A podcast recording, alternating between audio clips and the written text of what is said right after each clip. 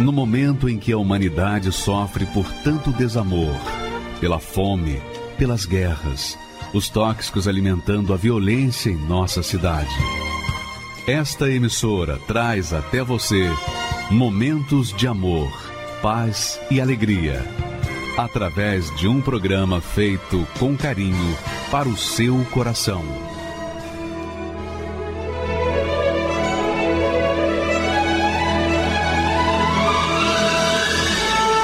E agora, com você, a Palavra Amiga do Bispo Macedo.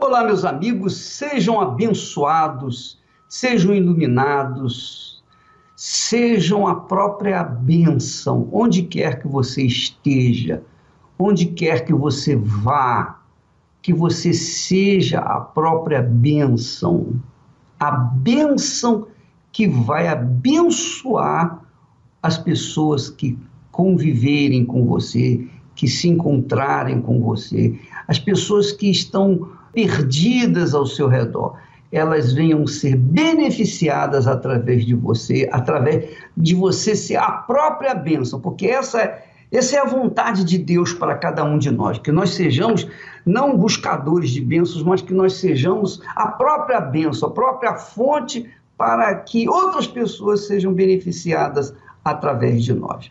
E eu queria que você prestasse atenção nesse texto sagrado.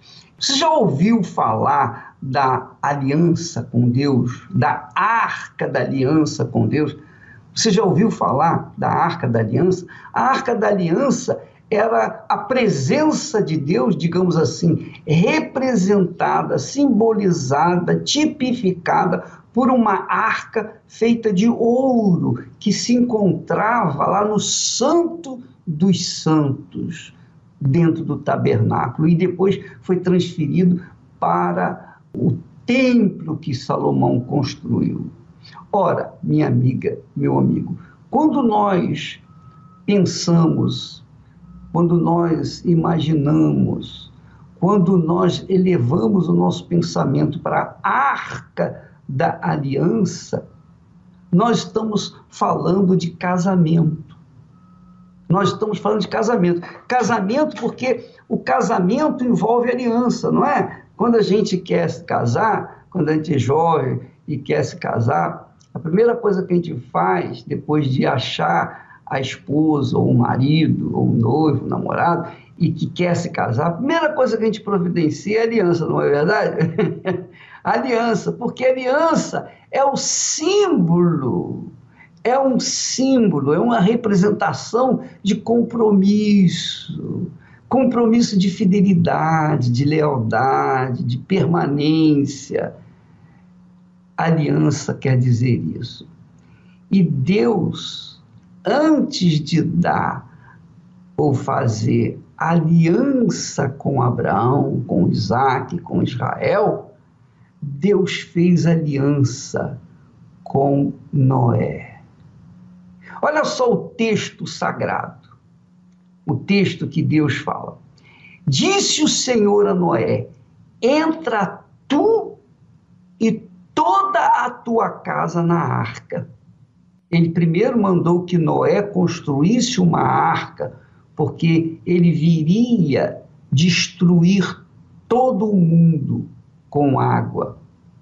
Então, porque a humanidade havia se corrompido muito demais, os pecados da humanidade subiu até os céus. E então Deus mandou a chuva, mandou que as águas enchessem toda a terra.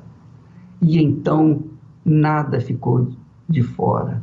Tudo ficou submerso sob as águas, exceto uma arca, uma arca que Deus havia mandado Noé construir. Noé construiu a arca e levou 100 anos, um século, construindo a arca. Enquanto ele construía a arca, enquanto ele construía a arca, os homens pecavam e pecavam e pecavam, e zombavam dele, porque ele estava construindo algo inusitado, e os homens riam dele e continuavam no pecado. Ora, veja bem, Deus mandou que Noé construísse uma arca e quando a arca ficou pronta, depois de 100 anos, então Deus fala para Noé: agora entra tu e toda a tua casa, quer dizer, a tua família, porque nada nesse mundo tem mais valor para nós do que a nossa família, é ou não é? Nada é mais precioso nesse mundo, nesse mundo, do que a nossa família. É claro que o Senhor em primeiro lugar, mas depois do Senhor, depois do Altíssimo Deus, a coisa mais importante para nós é a nossa família, o nosso lar, o nosso casamento, os nossos filhos, não é? os nossos familiares. E nós queremos salvar a nossa família, não é? Todo mundo quer salvar a sua família. Então Deus falou assim: olha, depois que a arca estava pronta, ele mandou que Noé entrasse na arca juntamente com toda a sua família. Quer dizer, Deus sente, sente compaixão pelos nossos familiares incrédulos. E ele, através de nós, quer salvá-los também. Então, por conta disso, ele disse para Noé: entra tu e toda a tua casa, quer dizer, sua família, na arca, porque tenho visto, tenho visto que és justo diante de mim nesta geração. Você sabe que outra coisa que, que fez a diferença na vida de Noé foi a sua justiça. A justiça de Noé, a sua vida reta, o fez ser eleito de Deus. Ele era um homem justo, íntegro, correto. Ele carregava consigo o caráter, o caráter de Deus. Porque Deus é justiça. Deus quer as coisas certas. Então, quando ele encontra uma pessoa que também quer as coisas certas, quer viver na justiça, quando ele encontra uma pessoa que gosta da justiça, ama a justiça, Jesus falou: bem-aventurados aqueles que têm sede e fome de justiça, porque eles serão fartos.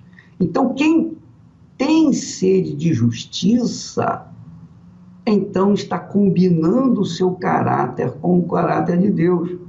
Então, Deus viu em Noé um homem justo.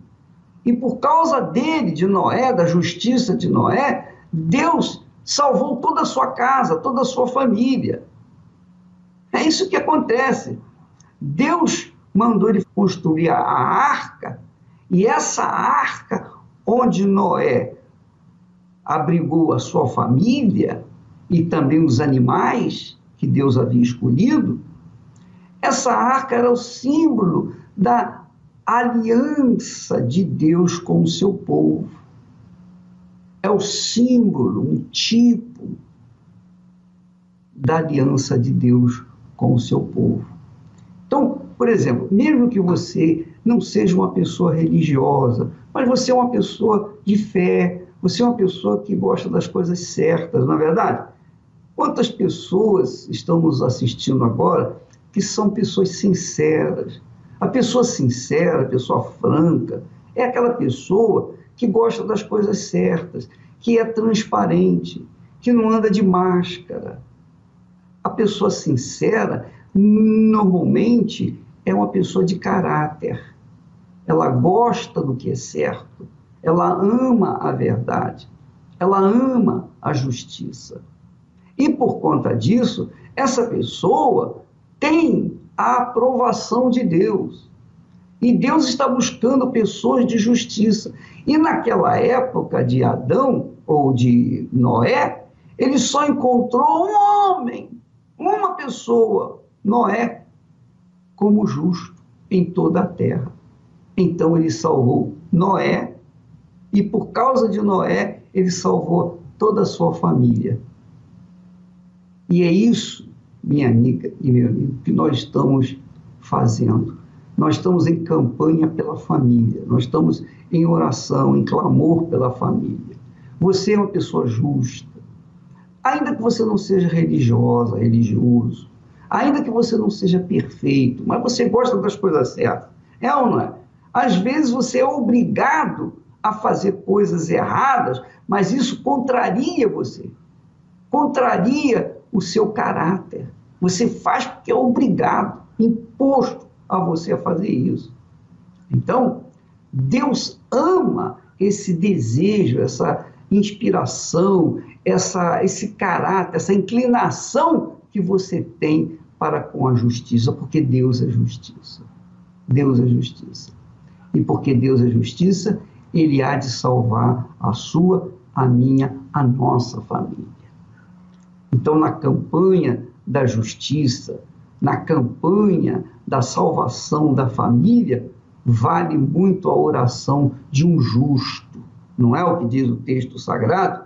Muito pode, por sua eficácia, a oração de um justo. Então, nós estaremos unindo a nossa fé em torno da justiça de Deus. E durante esses dias, inclusive, eu convidaria você para fazer até um jejum pelos seus entes queridos, seus familiares, né? um jejum de três dias. Você vai ficar seis horas, oito horas, no mínimo seis horas em jejum pelo seu familiar, pela sua família. Você vai ficar seis horas. Pode ser de seis da manhã até o meio-dia, ou de meio-dia até às seis, ou de seis às seis, ou de meia-noite a meia-noite, 24 horas, você que sabe mas pelo menos seis horas, três dias, porque domingo nós estaremos entrando na arca da aliança com Deus. Não só você, mas também a sua família. Mesmo que eles não venham na igreja, não importa, mas pela fé eles vão estar ao seu lado, ocupando uma cadeira, um banco da igreja, em busca do abrigo nessa arca da aliança, a arca de Noé. Tá bom? Graças a Deus. Nós vamos falar mais a respeito disso durante essa semana, mas vai preparando-se, vai preparando-se, especialmente agora, esses dias que antecedem a festa da carne.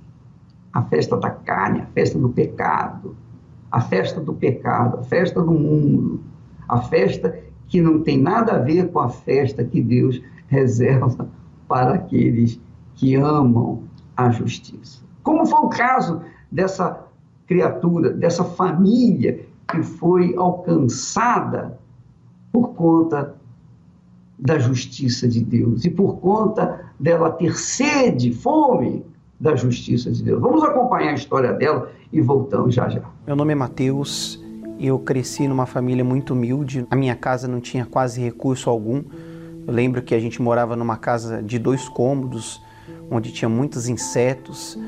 E a minha infância foi uma infância muito ruim, porque eu não tive pai, eu não conhecia o meu pai.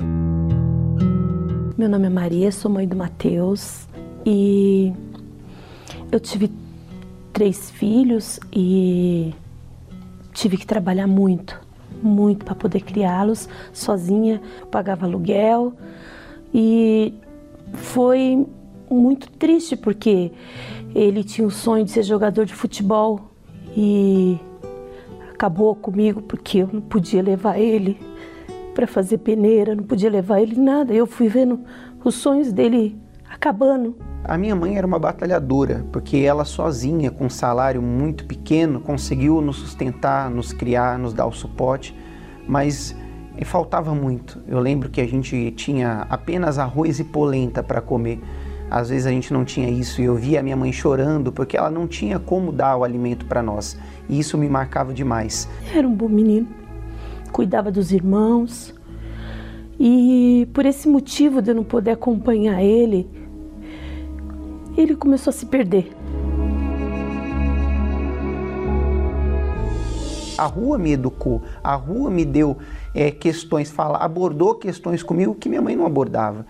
Então a rua, os amigos, as amizades, eu lembro que eu passava horas da noite, assim que ela chegava em casa do trabalho, eu ficava a noite inteira na rua, me ofereciam cerveja, eu tomava, às vezes não dava nem vontade de tomar, mas eu tomava porque eu queria aparecer. Comecei a fumar cigarro, porque a maioria dos meus amigos, aquela roda de amigos, fumava cigarro, para eles era normal. Comecei a ver mudanças nele. Deu uma hora alegre, outra hora ele já estava é, alterado, entendeu? E eu perguntava para ele, ele falava que, mãe, eu só ia beber, só bebia, só bebia. Eu comecei a gostar muito de música eletrônica. E o meu primo que estava na minha casa, a gente estava ouvindo rádio e ficamos sabendo de uma balada que teria, e era uma balada muito conhecida. E nós despertou nosso interesse, a gente falou, vamos ir. E foi ali a primeira vez que eu tomei êxtase, que eu usei o êxtase. E eu lembro que a sensação da primeira vez foi algo incrível. Tudo era colorido, tudo era lindo. Eu lembro que eu olhava para o meu primo, ele dava risada, eu dava risada com ele, parecia tudo feliz. Foi que aí eu comecei do êxtase, passei para o LSD, conheci a ketamina, e ketamina, que era o anestésico de cavalo, Di, que era fluido de óleo de avião, comecei a baforar lança-perfume, cristal, cogumelo, maconha, mesclado, bebida. Eu lembro que cocaína, essa, eu cheirava dentro do banheiro da balada. Eu trabalhava, mas eu não via nenhum centavo do meu salário, porque eu gastava entrando em baladas, eu gastava com droga, com bebida. Então, praticamente, eu lembro que eu não tinha dinheiro para passagem para ir trabalhar, eu tinha que pedir emprestado, porque eu gastava o dinheiro em balada, em bebida, em festas. Eu pensava assim, eu pensava, meu filho está se perdendo. Meu filho está se perdendo. E o que eu faço agora? O que, que eu faço por ele? Estava perdida também. Eu também estava perdida. Porque por mais que eu tinha fé, eu, eu não sabia o que fazer. Porque a gente, é, eu nunca tinha lidado com coisa de droga, com essas coisas na minha família, não existia. Eu comecei a, a colocar para fora aquilo que estava dentro de mim e eu queria chamar a atenção ainda mais negativamente. Eu lembro que eu comecei a fazer tatuagens e as tatuagens que eu gostava de fazer, nenhuma eram pequenas. Mas ele, ah, mãe, é só uma, só uma. Daqui a pouco eu vi o Matheus com duas, já vi o Matheus tatuando e ele falava para mim, eu vou fechar fechar meu braço, ou fazer isso. Nossa, ficava muito triste. Comecei a tatuar morte no braço, caveiras no braço, pessoas sendo enforcadas no braço, eu tatuei. Comecei a, a colocar piercing, coloquei piercing no, no nariz, no septo, alarguei a minha orelha e eu comecei a colocar para fora aquela revolta que eu sentia dentro de mim, aquele vazio. Comecei a fazer corte de cabelo, usar camisa, camisas todas rasgadas. Eu não tinha mais rumo, eu só queria chamar a atenção de uma forma negativa. Eu lembro que o olhar da minha mãe era um olhar de desespero. Ela queria me ajudar, mas ela não sabia como. Eu orava bastante por ele, como orava pelos outros também mas eu orava bastante. Porque chegou finais de semanas que o Mateus saía na sexta, só voltava no domingo, na segunda de manhã. Ela ficava acordada até três, quatro horas da manhã esperando eu chegar, com uma esperança que eu chegasse vivo. Eu lembro que ela falava, eu estava esperando para ver se você ia chegar vivo. Eu imaginava que um dia o telefone ia tocar e seria de um hospital, seria de uma funerária, alguma coisa assim. Eu imaginava veio a primeira princípio de overdose. Eu lembro que foi um princípio de overdose por lança-perfume. Veio uma segunda vez que foi por êxtase, que eu usei muito êxtase. Eu estava trancado numa balada e eu comecei a ficar desesperado, comecei a gritar e eu, dessa vez, eu quase morri. Foi a vez fatal. Eu lembro que eu vi um homem de capa preta, muito alto, não era normal, porque ele era muito alto e ele estava vindo na minha direção. E quando ele começou a vir na minha direção, a dor no peito começava a aumentar e eu começava a gritar. E o médico que estava ali e o bombeiro, eles começavam a falar que eu, eu ficando louco, eu estava na brisa. Só que eu estava vendo aquele homem vindo e a dor aumentando. Eu cheguei perto da morte, eu vi a morte. Eu lembro que eu já estava no fundo do poço, estava tomando remédio controlado porque desenvolvi uma síndrome do pânico. Fiquei duas vezes por seis meses internado para tentar descobrir qual doença eu tinha no corpo. Os médicos não descobriam nada. E a minha mãe fez um convite. Ela falou que eu precisava de ajuda espiritual, que o meu problema não era físico. Eu lembro que estava eu e a minha namorada na época sentada no sofá e eu senti tanto ódio quando ela falou de igreja. Eu senti tanta raiva que eu queria agredir a minha mãe com a raiva que eu senti dela naquele momento. Falei para ele assim: são sete sexta-feiras só sete sexta-feiras. Quando ela falou que eu tinha que fazer sete sextas-feiras na Igreja Universal, aí ficou pior ainda, porque eu odiava a Igreja Universal. Eu falava mal, muito mal da igreja. Eu lembro que nas minhas redes sociais eu criticava tudo da igreja. E quando ela falou o nome da Igreja Universal, eu lembro que eu pensei, eu não vou lá. Aí teve um dia que ele estava tendo uma, uma, ele estava tendo uma crise no meio da rua. E antes eu estava tão assim perdida que eu falava para ele, filho, vai num posto, vai no hospital, eles vão te atender. Aí nesse dia eu falei, não, meu filho, você vai na primeira universal, aí tem uma universal. Você vai lá, entra, mesmo se não tiver reunião, você conversa com o pastor, o pastor vai te orientar. Aí ele, é mãe? Falei, é. E foi o que ele fez.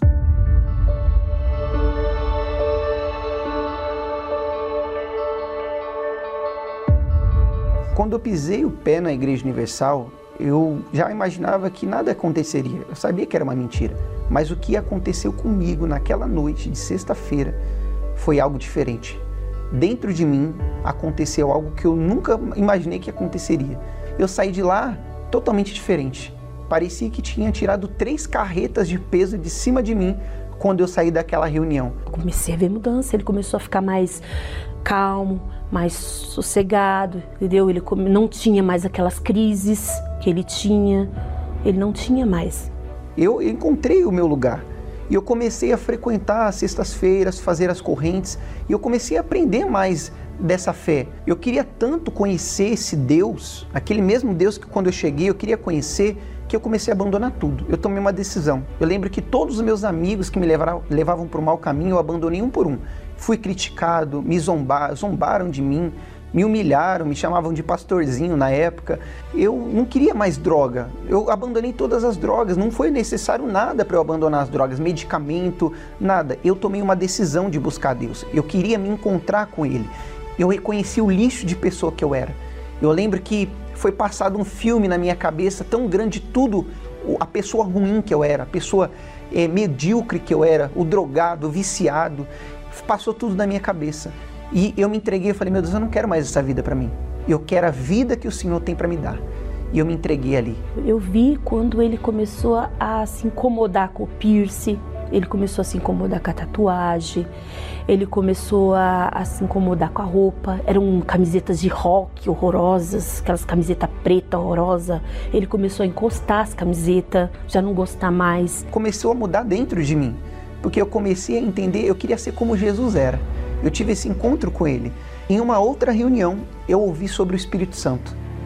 A minha vida estava boa. Eu já tinha frutos daquela minha entrega, daquele encontro com Deus. Eu precisava do Espírito Santo para continuar firme na fé. O Espírito Santo era a estrutura da minha fé. E eu lembro que quando eu ouvi aquilo, o meu único desejo era o Espírito Santo. Eu não queria mais nada. Eu só queria ter esse Espírito, porque eu lembro até hoje que o pastor falou que a pessoa que tem o Espírito Santo, ela tem o próprio Deus dentro dela. Eu queria esse Deus dentro de mim, porque eu pensei, se eu tive um encontro com ele, imagina se eu tiver ele dentro de mim. E eu comecei a buscar. Eu recebi o Espírito Santo em uma vigília. Eu lembro que eu estava me preparando, foi uma vigília. Eu lembro que à meia-noite e cinco eu recebi o Espírito Santo. Ali a minha vida foi transformada. Eu lembro que tudo que eu busquei lá no passado, tudo que eu busquei eu recebi naquele momento. Eu tinha o próprio Deus dentro de mim e queimava, era um fogo tão forte que queimava dentro de mim que naquele exato momento eu já queria ganhar almas e já queria ajudar o próximo. Eu já não olhava o jovem que está na minha frente da mesma forma. Para mim, ele não era mais um jovem qualquer, ele era uma alma.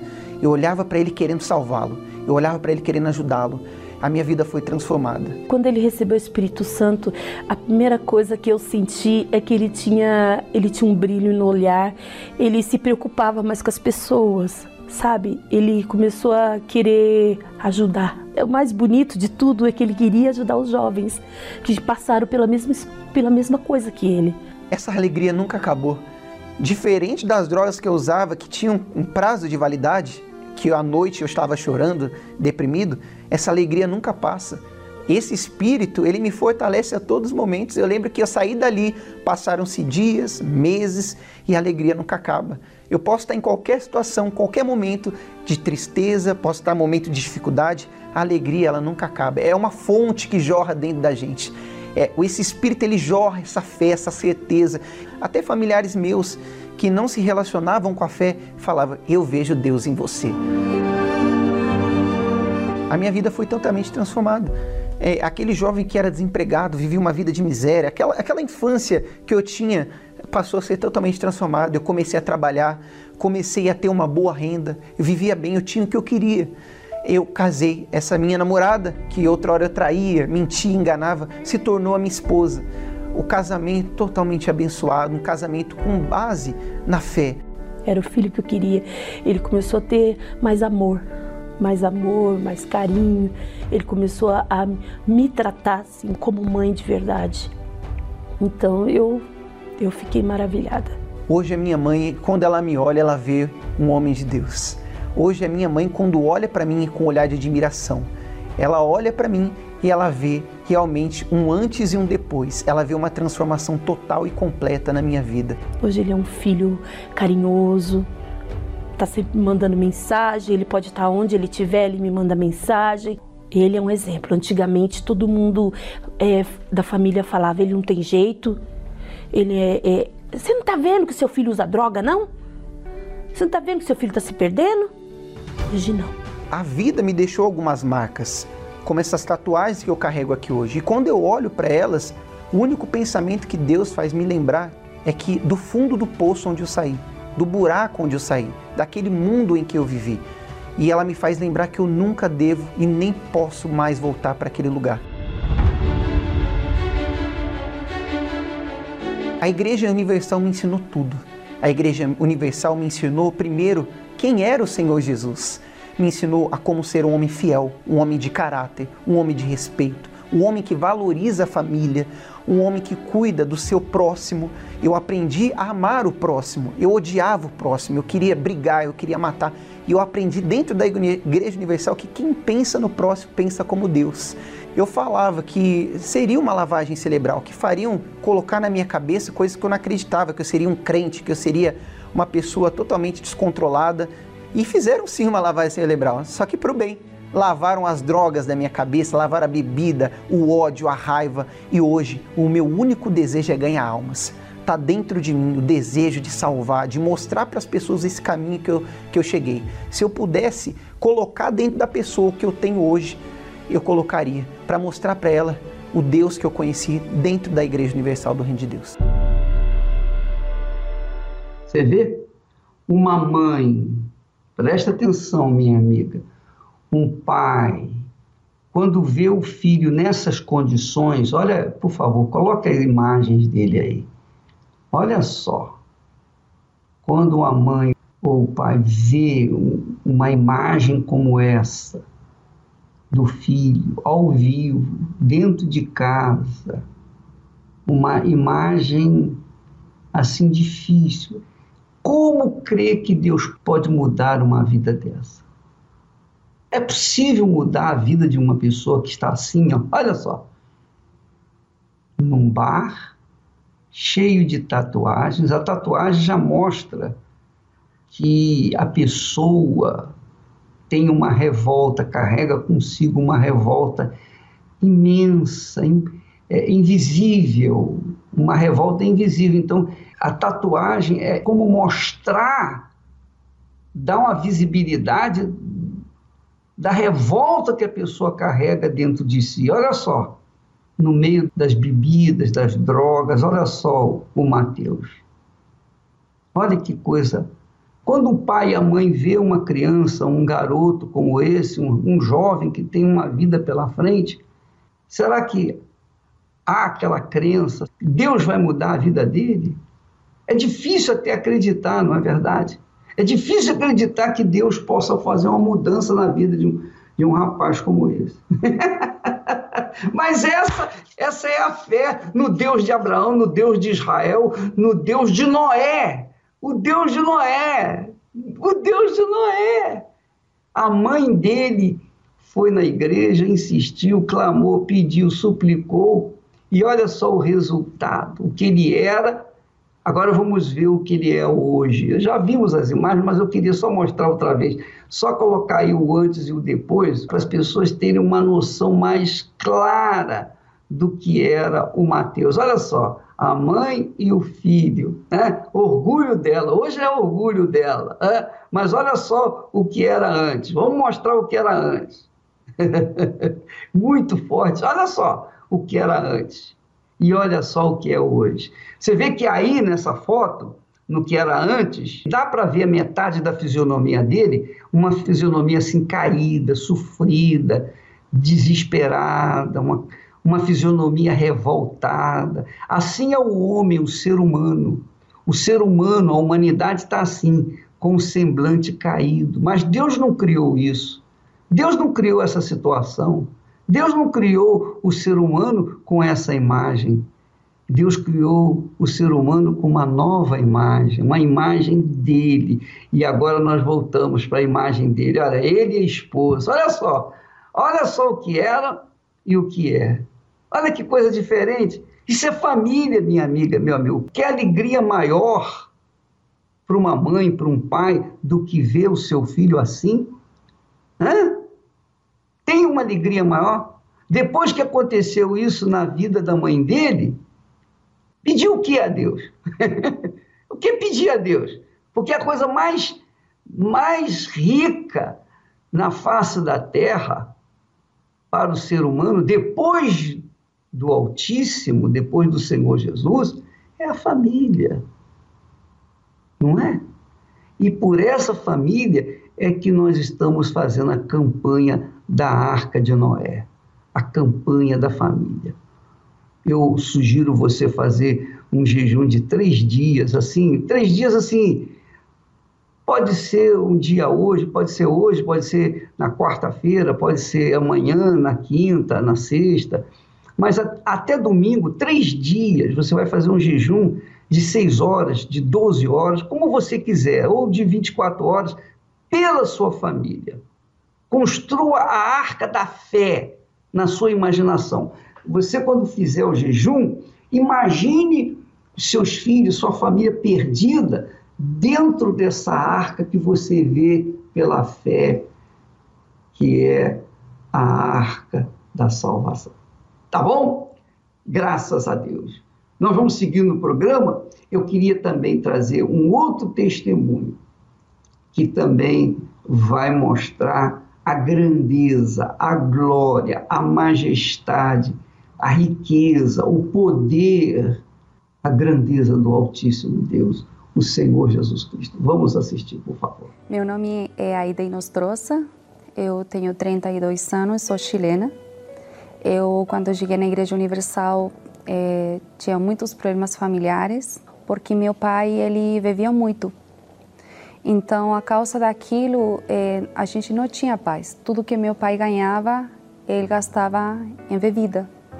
Então, havia é, briga entre minha mãe e meu pai, é, havia violência também, física como psicológica.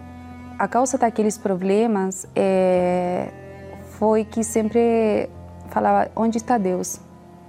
Onde está Deus? Porque eu não veia Deus falavam que Deus era amor, que Deus ele ajudava as pessoas, que Deus era, era um Deus bom, só que eu não veia Deus na minha vida, não veia Deus na minha família.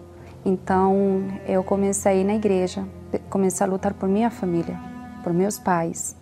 23 anos eu casei e quando eu casei eu pensei que ia mudar muita coisa na minha vida.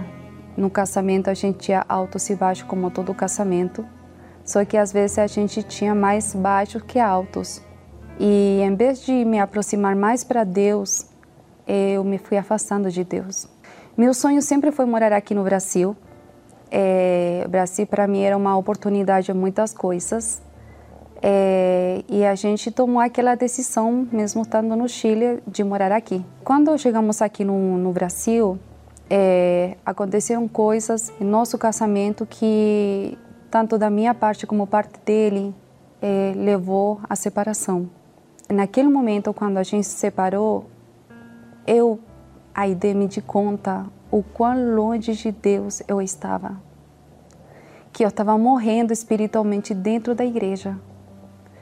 E foi ali que eu percebi que eu precisava de Deus e do Senhor Jesus, mas que nunca na minha vida. Queria tirar minha vida, estava caindo uma depressão, me sentia muito sozinha e não sabia como voltar dentro da igreja para o Senhor Jesus.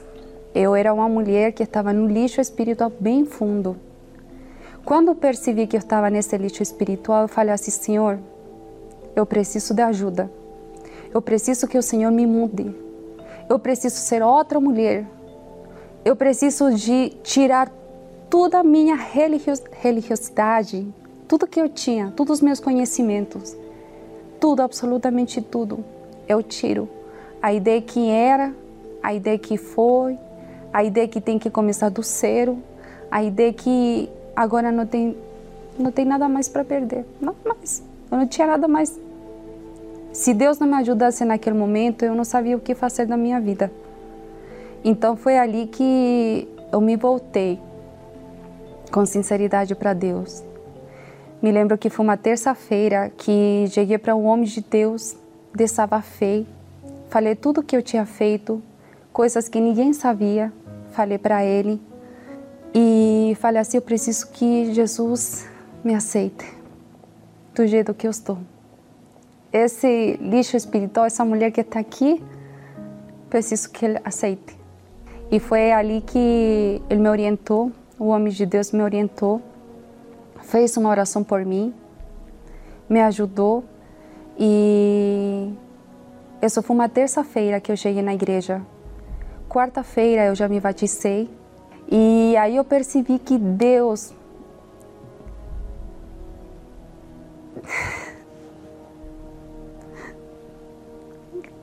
Aí eu percebi que Deus me ama.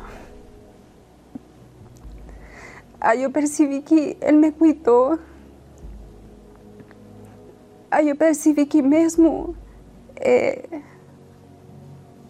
com essa bagunça espiritual que eu tinha, aquela religiosidade de anos que eu tinha, sabe, aquele tudo meu eu, tudo que era, tudo meu orgulho, meus pensamentos, tudo eu tirei e deixei no altar. Comecei de zero com Deus. Agora, o mais importante é o Espírito Santo na minha vida.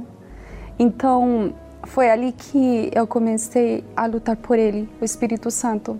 E uma vigília do véu, na verdade foi a vigília do véu, que o Espírito Santo desceu sobre mim. Foi naquela vigília que Deus, sabe, aquela, aquela palavra que fala do filho pródigo, eu estava dentro da igreja, mas afastada do Pai. Eu estava dentro da igreja e eu estava morrendo. Então, tem muitas pessoas como eu que estão dentro da igreja, mas afastadas de Deus. E foi ali que, quando Deus me mostrou do jeito que eu estava e me deu seu Espírito, Ele me mostrou que Ele sempre está ali para nos aceitar. Que Ele não está olhando nossos pecados. Ele só olha a nossa sinceridade e quer a nossa entrega. Um, tirar tudo que a gente é, nosso orgulho, nosso eu, pensamentos, sentimentos. E eu tirei e deixei tudo no altar. Me entreguei, me humilhei, falei: Senhor, aqui eu estou do jeito que, que aqui venho para o Senhor, aqui eu estou. Faça de mim o que o Senhor quiser. Não sei o que vai fazer, mas faça o que o Senhor quiser. E naquela noite o Espírito Santo desceu.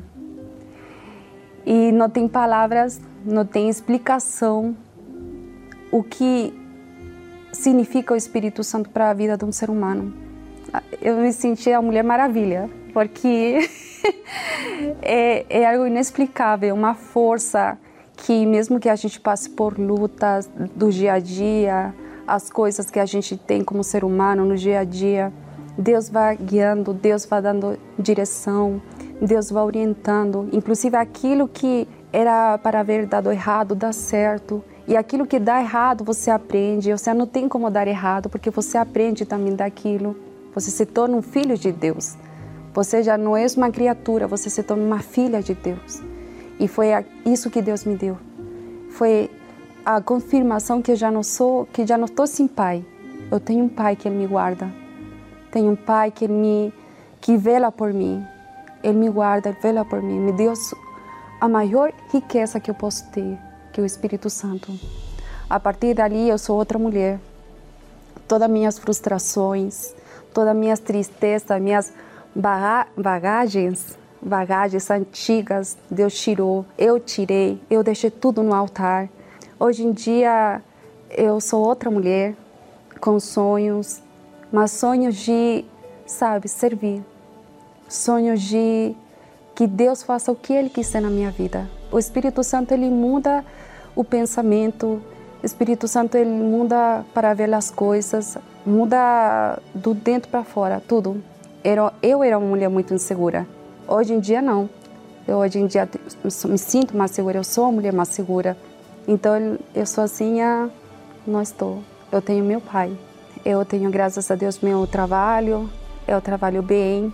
Eu estou aprendendo coisas que eu nunca pensei que poderia ver e me realizando também de, de um jeito profissional. Deus ele está organizando minha vida e ele, eu tenho certeza que ele vai fazer ainda muito mais para a glória dele.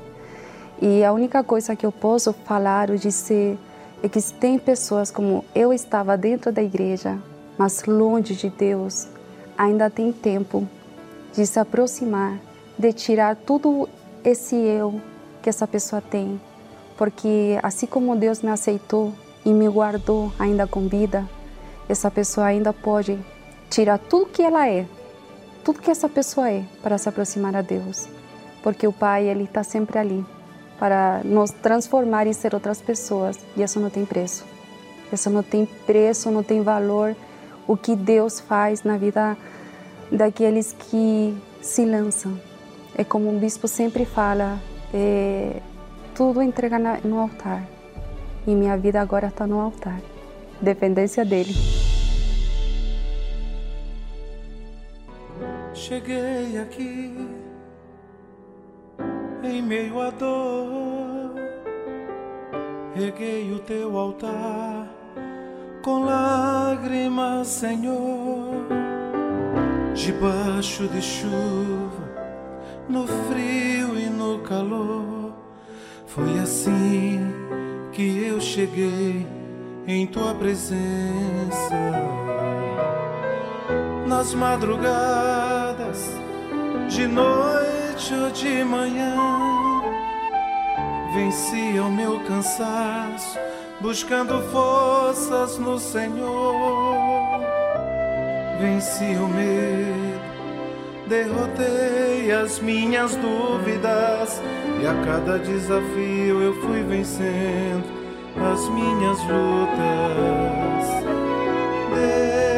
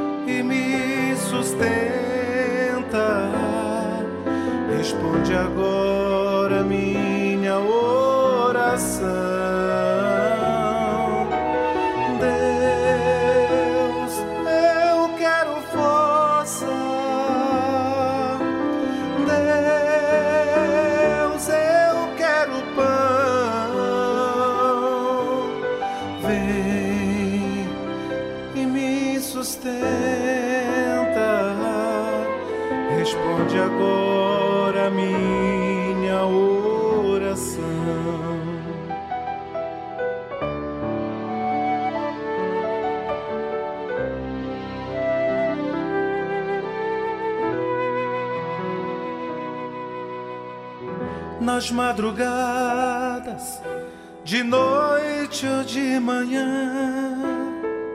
Vencia o meu cansaço, buscando forças no Senhor. Venci o medo, derrotei as minhas dúvidas, e a cada desafio eu fui vencendo as minhas lutas.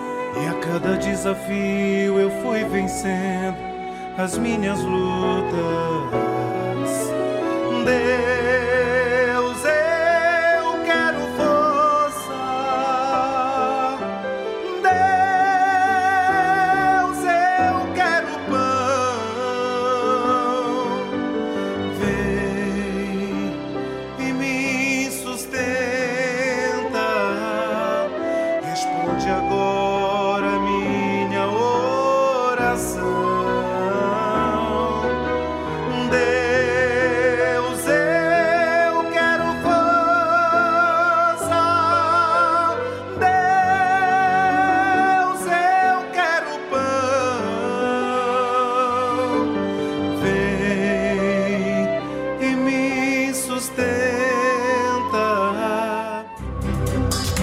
Muitas famílias têm sido arrastadas pelo dilúvio de imoralidade, vícios, rebeldia, violência doméstica e tantos outros problemas que destroem os lares. E em fevereiro vem mais uma onda deste dilúvio, o Carnaval. Época onde muitos entram nos vícios, casamentos são destruídos por causa das traições e pessoas perdem a vida injustamente por indivíduos imprudentes. Como se proteger diante de tudo isso?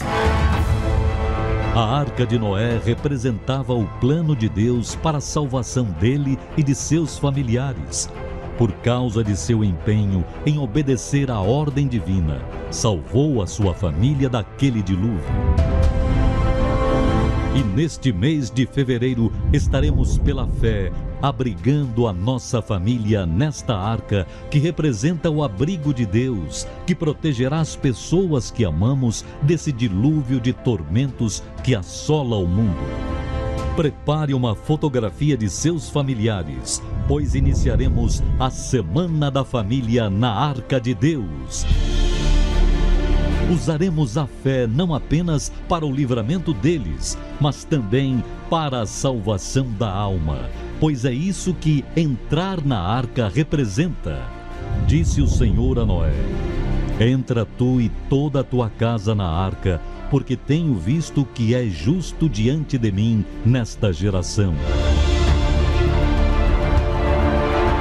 Neste domingo, às sete, nove e meia e dezoito horas, no Templo de Salomão, Avenida Celso Garcia, 605 Brás, ou em uma Universal. Então, minha amiga, meu amigo, eu queria nós estamos em campanha pela família, mas eu gostaria de enfatizar, fortalecer a ideia do jejum, porque quando você faz um jejum, Jesus diz que há espíritos, há castas de demônios que não saem senão por meio de oração e jejum.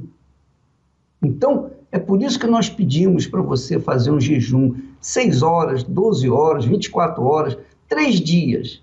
Escolhe os dias, esta semana, durante essa semana, e domingo você venha nesse espírito de ter feito o jejum e orado. E domingo, então, vamos correr para o abraço, vamos buscar os nossos entes queridos para dentro da arca, tá bom? Nós vamos agora entrar em oração com o bispo da sua cidade, o bispo do seu estado, o bispo do seu país, o bispo que cuida da sua alma, ele vai orar por você agora, junto conosco, em nome do Senhor Jesus. Vamos falar com Deus. Elevo os meus olhos para os montes, de onde me virá o socorro. O meu socorro vem do meu Senhor, que criou os céus e a terra.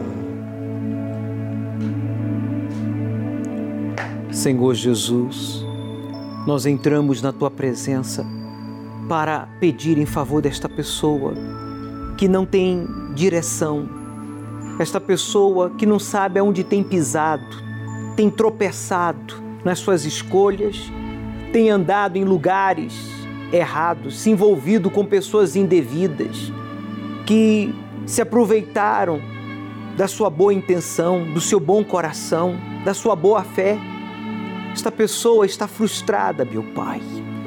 Frustrada porque os seus problemas têm se multiplicado cada minuto que passa, cada dia, cada semana, e a angústia está tomando conta do coração desta pessoa. Eu peço por ela, eu peço por ele, por esta pessoa que está, infelizmente, endividada, desempregado, passando necessidade, porque, infelizmente, os seus pés têm estado amarrados, os seus pés têm estado amarrados por um encosto do desemprego, das dívidas, do salário defraudado, da miséria. Mas agora, meu Pai, eu peço a Ti em oração, ilumine, ilumine os passos desta pessoa, ilumine a mente, o entendimento desta pessoa. E que a dor, a opressão, o mal-estar, os pensamentos de morte sejam arrancados agora da mente, do coração e do corpo. Levante o copo com água, amigo, amiga pois eu o declaro abençoado em o nome de Jesus, que ouve e responde a nossa oração. Beba, participemos juntos. Receba agora o toque do Altíssimo e toda dor, opressão, todo desânimo, angústia, sai para nunca mais voltar. Abra os seus braços, se possível Levante a sua cabeça. Se você pode olhar para os céus, avistar as nuvens, o sol, a chuva, entregue a sua vida ao Criador, pois foi Ele que lhe livrou da morte, para a partir de agora escrever a sua nova história. Meu Pai, em tuas mãos eu entrego a todos e os declaro abençoados. Receba paz, força, pois Deus é contigo e você que crê, diga Amém. Graças a Deus. É verdade. Deus é com você, meu amigo. E Ele, através do seu Espírito, Ele quer iluminar os seus caminhos. Acompanhe comigo o texto bíblico no livro de Salmos, capítulo 119, versículo 105, quando diz: Lâmpada para os meus pés é a tua palavra e luz para o meu caminho. O Espírito Santo ele é a luz de Deus em nossas vidas e em nossos caminhos, que nos ilumina, que nos guia, que nos mostra o caminho que devemos seguir para então superarmos os nossos problemas, alcançarmos os nossos objetivos e realizarmos os nossos sonhos. Você iniciou o ano 2020 com o sonho de pagar esta dívida, de se casar, de comprar a casa própria, de ver a sua família unida. Sem o Espírito Santo, isso é impossível. Mas com o Espírito Santo, tudo se torna possível. Por isso, a palavra de Deus é lâmpada, é luz para os nossos caminhos, ou para o nosso caminho. Se você diz, bicho, os meus passos têm estado, sabe, amarrados, eu tenho tropeçado, eu tenho cometido muitos erros sucessivos, eu, eu preciso de ajuda. Domingo agora, às 18 horas, aqui no Templo de Salomão, nós vamos ungir o alto da sua cabeça com o óleo, símbolo do Espírito Santo. As dez levitas vestidas de branco, simbolizando as dez virgens, estarão ungindo o alto da sua cabeça com o óleo desta lâmpada que representa o Espírito Santo. E você será possuído pelo Espírito de Deus que vai iluminar os seus caminhos, vai iluminar o seu entendimento, vai iluminar a sua vida. Neste domingo, às 18 horas, aqui no Templo de Salomão. Nós vamos, inclusive, estar realizando ou exibindo o segundo vídeo dos perigos da alma. Bem, preste muita atenção e eu já volto falando do que nós vamos fazer ainda neste domingo, dia 9, aqui no Templo de Salomão.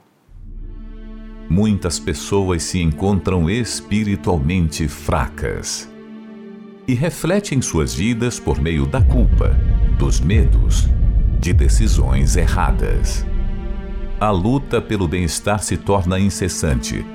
Ela procura preencher o vazio com bebidas, jogos, pornografia, drogas, se torna escrava dos vícios. Outros confiam na condição financeira que possuem, fazem de seus bens o seu Deus. se tornam materialistas, mas com isto não conseguem preencher a pobreza interior. E mesmo assim são egoístas. Acreditam que a força de seu braço será capaz de erguê-las sempre que for necessário. O orgulho não aceita conselhos. Com isto, vive tomando decisões imprudentes, fracassa em tudo, mas não admite precisar de ajuda. São diversos os problemas de uma pessoa espiritualmente fraca. Seus relacionamentos são promíscuos, repleto de traições, brigas, mágoas. Ela é facilmente enganada por falsas notícias e não consegue enxergar o caminho da verdade. Segue direções incertas e sombrias. A falta de vontade em frequentar os cultos na igreja é uma das maiores provas de esfriamento na fé.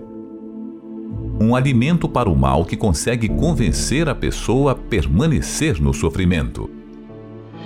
Se você se identificou com alguns desses sintomas e não aguenta mais a tristeza e angústia da qual está vivendo, esta vigília é para você. Então aí agora, liberte-se do seu eu, do seu orgulho, do seu egoísmo, da sua ansiedade e seja perdoado. Não importa sua religião ou se frequenta ou não alguma denominação. Se o seu desejo é apagar o passado e recomeçar, venha neste domingo na Vigília do Fortalecimento você terá a chance de renovar a sua vida, livre de culpas e humilhações, permitindo que a salvação chegue em sua vida com a presença do Espírito Santo. Assim como as virgens prudentes à espera do noivo, você também receberá o Senhor Jesus por meio do óleo que encherá a sua lâmpada. Domingo às 18 horas, no Templo de Salomão Avenida Celso Garcia, 605, Brás. A luz de Deus faz com que você tenha sabedoria, discernimento, uma força fora do comum para ser um melhor esposo, um melhor pai, um melhor filho, um melhor cidadão, um melhor profissional. Sem o Espírito Santo, os seus passos ficam amarrados, sabe, os seus caminhos bloqueados e tudo que você faz acaba dando errado ao invés de dar certo. Por isso, neste domingo nós vamos lhe ungir com o óleo símbolo do Espírito Santo, óleo consagrado lá no Monte Sinai pelos doze bispos. Nós estivemos lá em oração apresentando a Deus este óleo. E domingo agora você vai receber esta unção e vamos estar falando sobre os quatro cavaleiros do Apocalipse. Você que tem se perguntado, diante de tudo que está acontecendo no mundo, Será que um desses cavaleiros, ou dois, ou três, ou os quatro já estão em ação?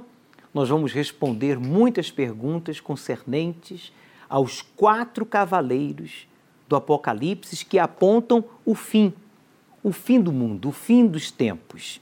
Traga a sua Bíblia, independentemente do seu credo religioso, você é bem-vindo, tenha você ou não religião.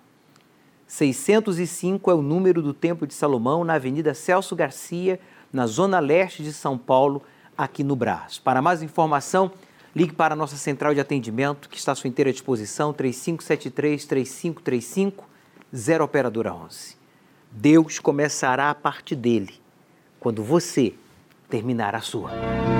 O Senhor é quem te guarda, é a tua sombra direita ele guarda tua alma, te protege contra o mal.